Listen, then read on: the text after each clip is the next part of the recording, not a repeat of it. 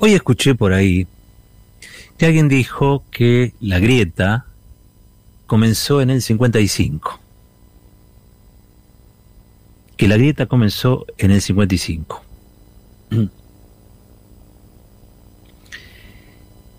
En el 55, con el bombardeo, en realidad, lo que nació fue la derecha terrorista en la Argentina.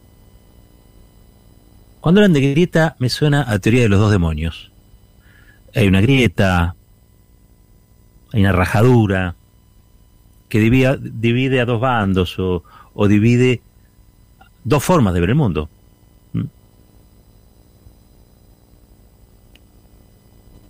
Es legítimo y hasta creo que se puede reivindicar la grieta. Porque uno puede trazar una grieta entre la gente que piensa un modelo de país con la gente afuera y entre gente que piensa un modelo de país con toda la gente adentro. Bueno, hay una grieta entre una visión y la otra, sí. Ahora, el bombardeo con 9, 10 toneladas de, de explosivos. El ataque con, con, con, bombas y con aviones del Estado Nacional sobre objetivos civiles, porque realmente era sobre objetivos civiles, no que fuera a bombardear este Campo de Mayo. Estaban bombardeando la Plaza de Mayo, lugar de reunión de las masas obreras peronistas. Eso sí ocurrido hace 66 años no es equiparable a nada que ocurriera. No hay forma de establecer una grieta allí. Lo que surge ese día, ese 16 de junio, es la derecha terrorista en la Argentina. La derecha terrorista que usurpó luego en un golpe el Estado, que proscribió durante 18 años a los que se reivindicaban como peronistas, que persiguió a los líderes de ese movimiento peronista, que le inventó fortunas que Perón no tenía y hasta casos de pederastía a Perón, que profanó el cadáver de Eva Perón. Entonces eso es terrorismo, no hay grieta posible. Es mentira que allí nació la grieta. Allí nació el terrorismo de la derecha. Y fue el laboratorio del terrorismo de Estado. Cómo balear y cómo bombardear a la población civil. Solo el progresismo recién arribado a sectores o a miradas, digamos, populares, puede cometer ese error de comparar lo que no es comparable, de equiparar lo que no es equiparable. Insisto, la grieta, una rajadura, divide campos. Acá no hay campos divididos, acá de un lado está la vida, del otro lado está la muerte. Y de un lado está la vida democrática y del otro lado el terrorismo de derecha, la derecha terrorista en Argentina. Y hay que decirlo esto, uh, y creo que hay que decirlo con esa, uh, con el peso que tienen las palabras, ¿no? Porque si nosotros no logramos o no terminamos de instalar una discusión sobre estos episodios, que conlleve a no solamente a la crítica o a la equiparación, como recién decía, sino a la condena y a la inhabilitación de los que promovieron el terrorismo contra la propia sociedad, entonces esto puede volver a repetirse. Como de hecho sucedió, dije, fue un laboratorio, junio del 55, que después termina de alguna manera configurando la proscripción, la persecución, el presidio político, la desaparición y concluye en lo que ha sido el perfeccionamiento de todo ese terrorismo de derecha que ha sido nada más y nada menos que ese terrorismo de derecha apropiándose del Estado con el golpe cívico-militar del 76. Porque entre otras cosas, lo que nunca hay que olvidar es que también esos bombarderos, esos bombardeos del 55, esas bombas estaban digitadas desde una cabeza civil. Hoy estaba leyendo una excelente nota y quería compartirlas con, con ustedes de Carlos Romero, desde la redacción de Contraeditorial, que se llama Bombardeo de la Plaza de Mayo, cuando se rinde homenaje a quienes merecen repudio. Título ganchero. ¿eh? Cuando se rinde homenaje a quienes merecen repudio. Y uno dice, ¿de qué está hablando este señor? ¿De qué habla Romero? De paso leer alguno de los párrafos. Dice, hace 66 años, aviones militares bombardearon la Plaza de Mayo. Fieles a su fanatismo religioso, los pilotos tal vez se imaginaron que los explosivos arrojados a sus compatriotas llovían desde el cielo, como en un castigo divino que caía sobre el peronismo. Ese día, en su intento por matar a Perón, la Marina y la Fuerza Aérea lanzaron cerca de 100 bombas entre 9 y 14 toneladas de trotil y masacraron a más de 300 personas, la mayoría de ellas civiles. Hago una salvedad aquí porque ese fue el objetivo declarado. Hoy, hoy está puesto en crisis eso. ¿eh? Es más, creo que vamos a estar hablando en un ratito con alguien que dice, no, no, no, me parece que el objetivo era la población civil, pero un ratito lo vamos a estar charlando. Ahora sigo con la nota de, de Carlos Romero. Dice, hoy, apenas a 11 cuadras del escenario de aquel atentado, se encuentra la plazoleta Canciller Miguel Ángel Zavala Ortiz, en homenaje a ese diplomático de la Unión Cívica Radical y activo instigador civil del bombardeo del 55. Ubicado en el triángulo que forman la avenida Leandro N. Alem, Reconquista y Ricardo Rojas, lleva ese nombre desde el 15 de junio de 2000, cuando el entonces alcalde porteño, el radical Enrique Olivera, impulsó en la legislatura la sanción de una ley para destacar a uno de sus correligionarios, bautizando al lugar y colocando un busto.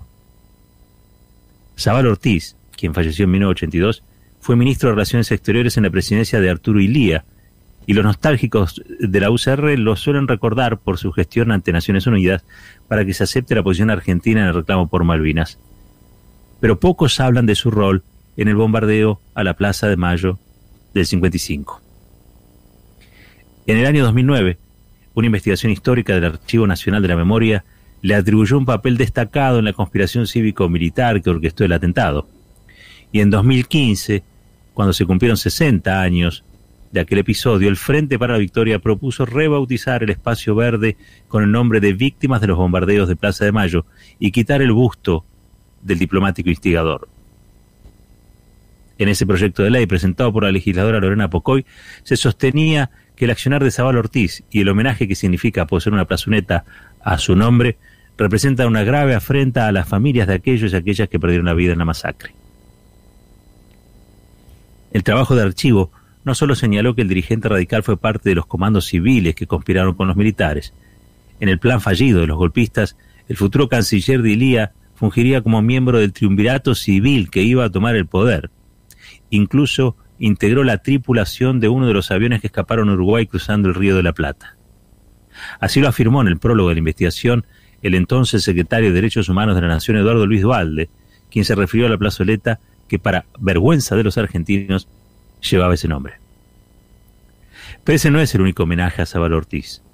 Una calle lleva su nombre en Alta Gracia, Córdoba, provincia donde desarrolló su carrera como abogado y tuvo lugar uno de sus logros diplomáticos. Entre febrero y marzo del 64, en esa ciudad se firmó la Carta de Alta Gracia, un acuerdo destinado a la apertura comercial en religión, en la región, en una reunión de ministros de Exterior de Latinoamérica liderada por el canciller argentino. Por esos días, en Altagracia, un grupo de vecinos del barrio Primero de Mayo y zonas aledañas presentaron un petitorio para que el Consejo Deliberante de esa localidad proceda al cambio de nombre de la calle Miguel Ángel Zabal Ortiz.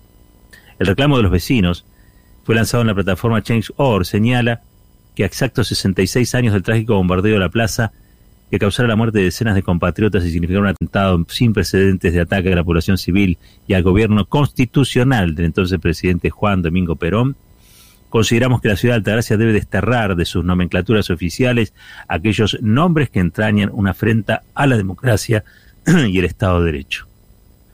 Los vecinos proponen rebautizar a la arteria como mártires del bombardeo a la Plaza de Mayo, en lo que consideran que sería parte del Consejo durante una simple, un simple acto de justicia histórica. En septiembre del 2015, en la Universidad Nacional de Río Cuarto, Río Cuarto, donde Zabal Ortiz tuvo su bufete de abogados, este instigador del bombardeo de la Plaza de Mayo volvió a tener un homenaje. durante las jornadas de relaciones internacionales celebradas en esa casa de altos estudios. El hecho fue luego largamente repudiado por otros sectores de la propia universidad.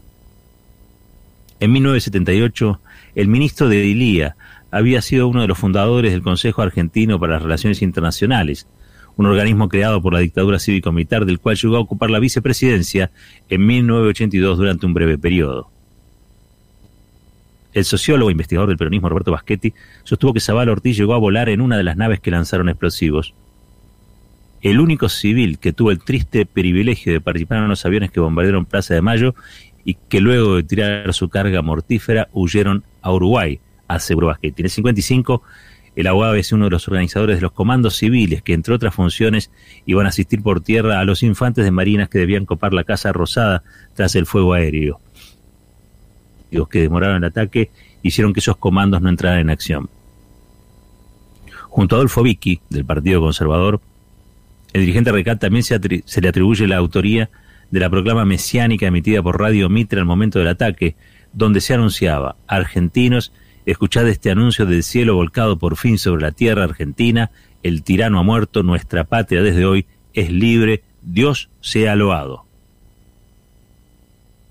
Tres meses después, Zabal Ortiz volvió a la Argentina y fue uno de los cuatro integrantes por la UCR de la Junta Consultiva Nacional, un órgano promovido por la Revolución Fusiladora y conformada por partidos con afinidad al gobierno de facto, donde el almirante Isaac Rojas ejercía la presidencia. Entre el 63 y el 66, como canciller de Ilia, jugó un papel clave para frustrar el primer intento de regreso de Perón a suelo argentino. Se ocupó de las gestiones con la dictadura brasilera y la Embajada de los Estados Unidos en ese país para bloquear el 2 de diciembre del 64 el retorno del expresidente que fue detenido en el aeropuerto del Galeao y regresado a España. Termina, último párrafo de la nota de Carlos Romero en contra editorial. Esta es la oscura foja de servicios del personaje a que se le rinde homenaje en una pintoresca plazoleta porteña, por la que los vecinos y las vecinas de la ciudad de Buenos Aires pasan a diario. Por eso el título de esta nota era Cuando se rinde homenaje a quienes merecen repudio. ¿Dónde ponemos a Zabal Ortiz? La teoría de la grieta, que insisto, es un poco también la teoría de los dos demonios, un poco traída de los pelos, pone a Zabal Ortiz en una vereda, muertos por la acción de la que participó e instigó Zabal Ortiz en la otra vereda. En una vereda se apilan los cadáveres, en la otra se apilan los homenajes, se apila la posibilidad de ser canciller luego de matar al propio pueblo. Se apila el prestigio que supone que alguien celebre un homenaje a quien se lo considera destacado en su área, en su rubro, o al que se le reconocen los aportes que ha hecho a la historia nacional. Ese es uno de los grandes problemas que tenemos, me parece a mí. participar de la creencia colectiva que olvidando los crímenes, las cosas solo o solas se remedian o se reparan. Madres, abuelas, hijos han demostrado, y también Néstor Kirchner cuando ha pedido perdón en nombre del Estado argentino, que la única reparación posible es el señalamiento el juicio con todas las garantías y la condena de aquellos partícipes de crímenes contra el pueblo argentino. Ah, murió en el 82. Y probablemente si lo suyo hubiera sido un delito menor, nadie se acordaría. Pero hoy lo estamos trayendo a... porque los Zavala Ortiz se han multiplicado. Los Zavala Ortiz se han multiplicado y han penetrado en distintos lugares, en distintos estratos, desde los cuales nos dicen que en realidad lo pasado está pisado.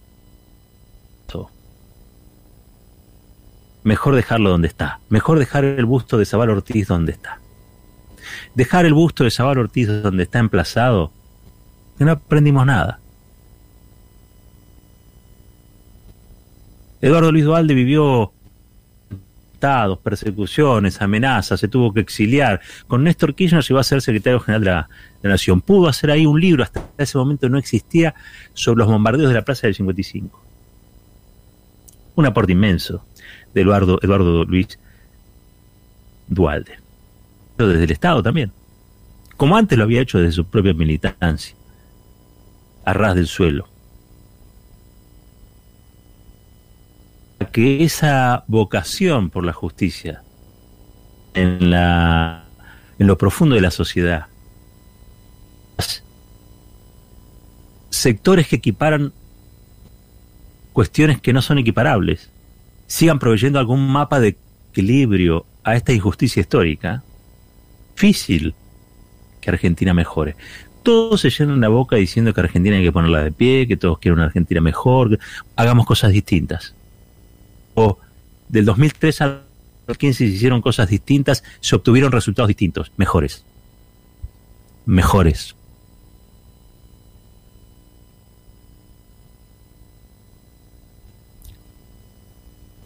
Hay gente que dice a mí de comprender que lo sucedido allí esa tarde, el día de los bombardeos,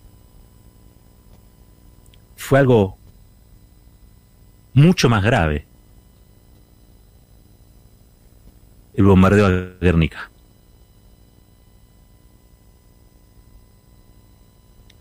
Pero hay que decirlo, pasados tantos años, 66, lo que vino después, el silenciamiento, el olvido, la invisibilización, la justificación, fue todavía más grave de lo que había pasado. ¿Sabe cuánta gente murió en la plaza? hay 308, 309, sí confirmados, sí identificados, pero otros dicen que fueron el doble. Si inmediatamente después de un golpe militar, 18 años de proscripción, ¿cómo saber si por miedo durante esos 18 años las propias víctimas, las familias, demasiado ni reclamar justicia, porque no querían terminar así. ¿Por qué? Porque el terrorismo es esto, meter terror del terrorista. Allí nace la derecha terrorista en la Argentina. Terrorista acta con sus tropelías sobre el cuerpo doliente de una nación y de su pueblo. Todavía estemos justificando a Zabala Ortiz. Es como reivindicar a Ilía un otro lugar que no sea su forma en la que fue eyectado el poder. Cuando uno mira a Ilía, según la historia construida en todos estos años, uno tiene que ver a un radical probo, honesto, que fue volteado por los laboratorios, factores de poder. Todo eso es cierto, pero también es cierto que Ilía llega a presidente, producto de la proscripción del peronismo. Y que, si bien algunos dicen que quiso modificar esa situación, y que por eso fue empujado, fue echado de la Casa de Gobierno, eso no mejora la historia. En todo caso, lo mejora Ilía, particularmente, personalmente, lo exime si se quiere de la responsabilidad individual. Pero lo cierto es que hubo una responsabilidad allí que lo excedía Elia y que fue haber aceptado que durante esos 18 años el peronismo estuviera proscripto, como lo aceptaron otros. Es más, como se termina constituyendo en la versión oficial que cuenta la historia de esos 18 años de proscripción como si fuera una fatalidad climática. Esto lo ha hecho hasta Félix Luna, lo ha hecho el Perindongui. Toda esa historiografía liberal que se han cansado de buscarle justificación a lo que saben que no tiene justificación. No hay ninguna justificación. No hay forma en que puedan explicar sus crímenes. Tendrán modales que son mejores que los de otros. Tendrán buena educación habrán estado convencidos de cometer los actos que cometieron. Pero ¿sabe qué? El 16 de junio del 55 nació la derecha terrorista en Argentina. Y esa derecha terrorista no vino para imponer ninguna democracia, al contrario. Lo que vino fue imponer un régimen de dominación. Pero como son inteligentes, saben que cualquier régimen de dominación tiene que estar acompañado de un régimen de justificación de esa dominación. Entonces reescribieron la historia. Y le quieren endilgar a la indocilidad peronista, al autoritarismo de un coronel, los crímenes que ellos mismos cometieron. Argentina va a ser un país mejor donde en el lugar en el que hoy está emplazada, emplazado el busto de Zabal Ortiz, aparezca una leyenda firmada por la Unión Cívica Radical, por el socialismo, por los que participaron de, de ese golpe, por los que construyeron esa posibilidad horrible, cruel y violenta para el pueblo argentino, con una placa que diga que los argentinos nos perdonen. Perdón, perdón, perdón, es todo lo que tienen que decir. Pero por supuesto, asumir que han hecho eso en la cabeza de ellos supone una resignación de poder, porque han construido su poder sobre la falsedad, sobre el crimen y cualquier verdad, los demuestra como son, cobardes.